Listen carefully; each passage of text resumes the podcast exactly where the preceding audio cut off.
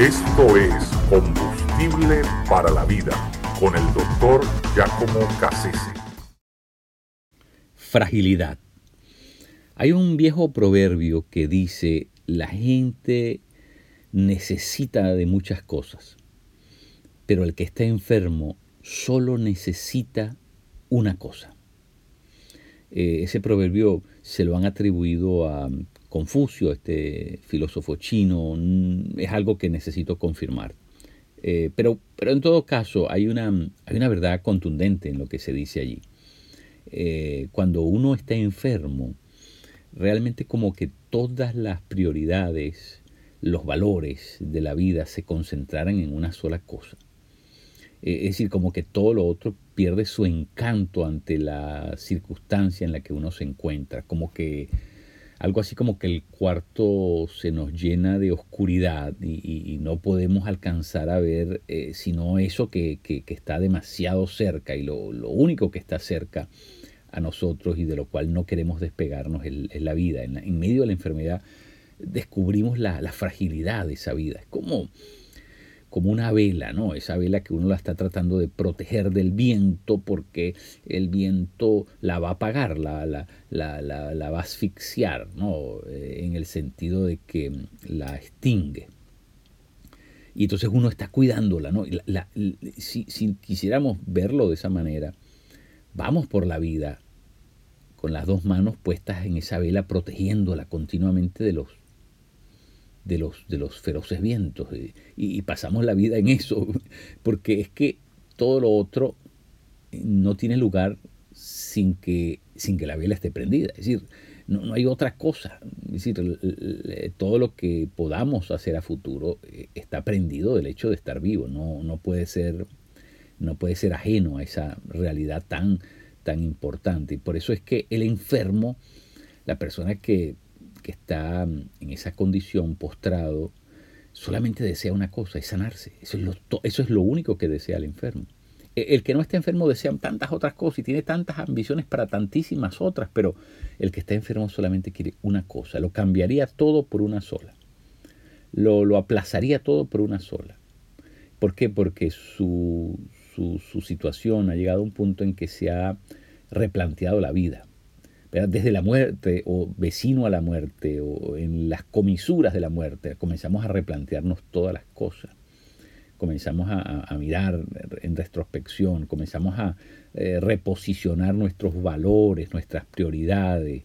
Eh, hacemos una, de alguna manera, una, eh, un, posicionamiento nuevo de, de tabla rasa, de nueva cuenta, como se dice es interesante, ¿verdad? Lo, frágil que es la vida humana y no nos damos cuenta hasta que, hasta que enfermamos.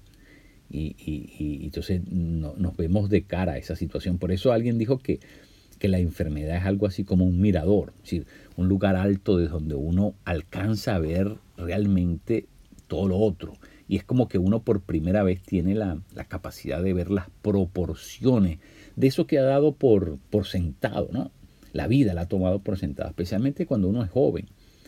Uno cree que ese asunto de la muerte es, un, es una forma de espantarlo a uno, de, privarlo, de reprimirlo, de, cortarle las alas, ¿no? Y que los padres juegan con esos mm, elementos para, de alguna manera, suprimirle a uno velocidad, la velocidad que uno le quiere imprimir a la vida. Eh, hasta que uno se golpea duramente con esa contundente realidad y, eso nos despluma. A mí me pasó muy temprano, estando yo en el tercer grado de la escuela primaria, la niña que se sentaba detrás de mí, eh, que se llamaba Carlota, y solamente mencionaré su nombre, no su apellido, eh, esa niña se murió en un accidente de, tránsito. Eh, eh, y por supuesto recuerdo que esa fue la primera noche tortuosa de mi vida.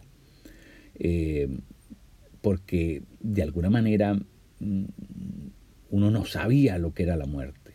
Había escuchado hablar de eso, lo había leído, pero, pero picar tan cerca y, y, remecer ¿verdad? todo lo que, lo que teníamos delante e, eso no lo habíamos experimentado hasta que, en el caso mío, tan temprano como de nueve años, eh, esta, esta, esta eh, compañera de clase muere. Imagínense, una niña de nueve años eh, muere trágicamente con su madre que iba manejando y dos hermanas más. algo devastador.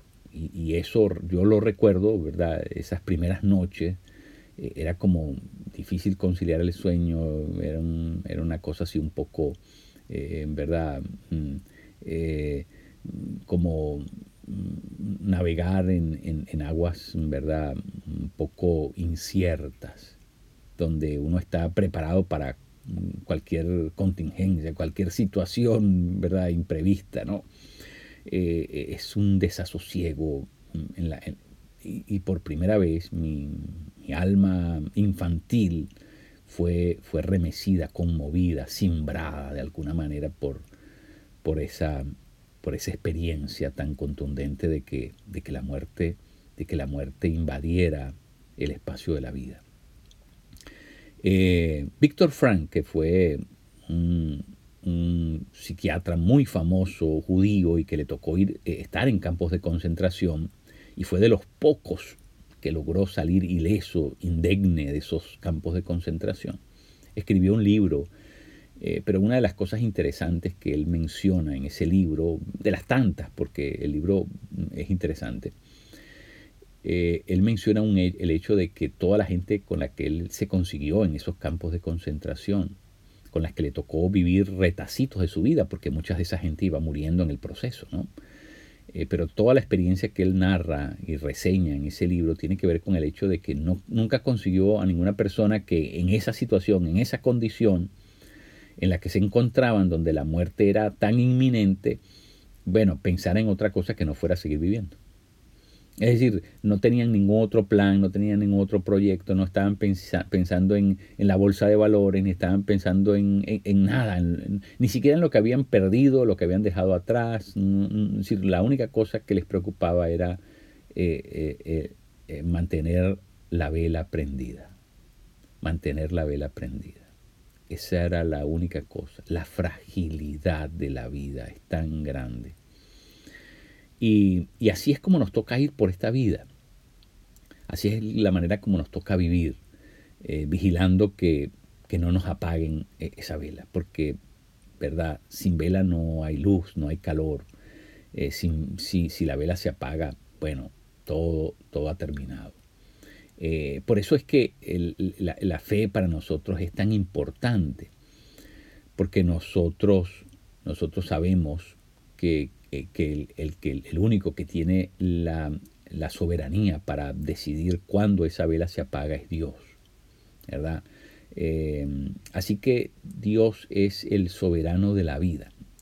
Eh, él es el único que tiene el derecho sobre eso y por lo tanto, qué bueno saber que el Dios en el cual nosotros reposamos, en el que creemos, en el que confiamos, a quien le, entregamos mm, todo nuestro haber, eh, el que nos hace los números, las cuentas, ese Dios, ese Dios es precisamente el único que tiene derecho sobre la vida.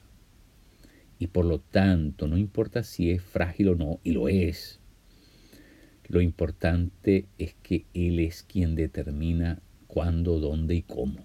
Él es el soberano. No sucede nada.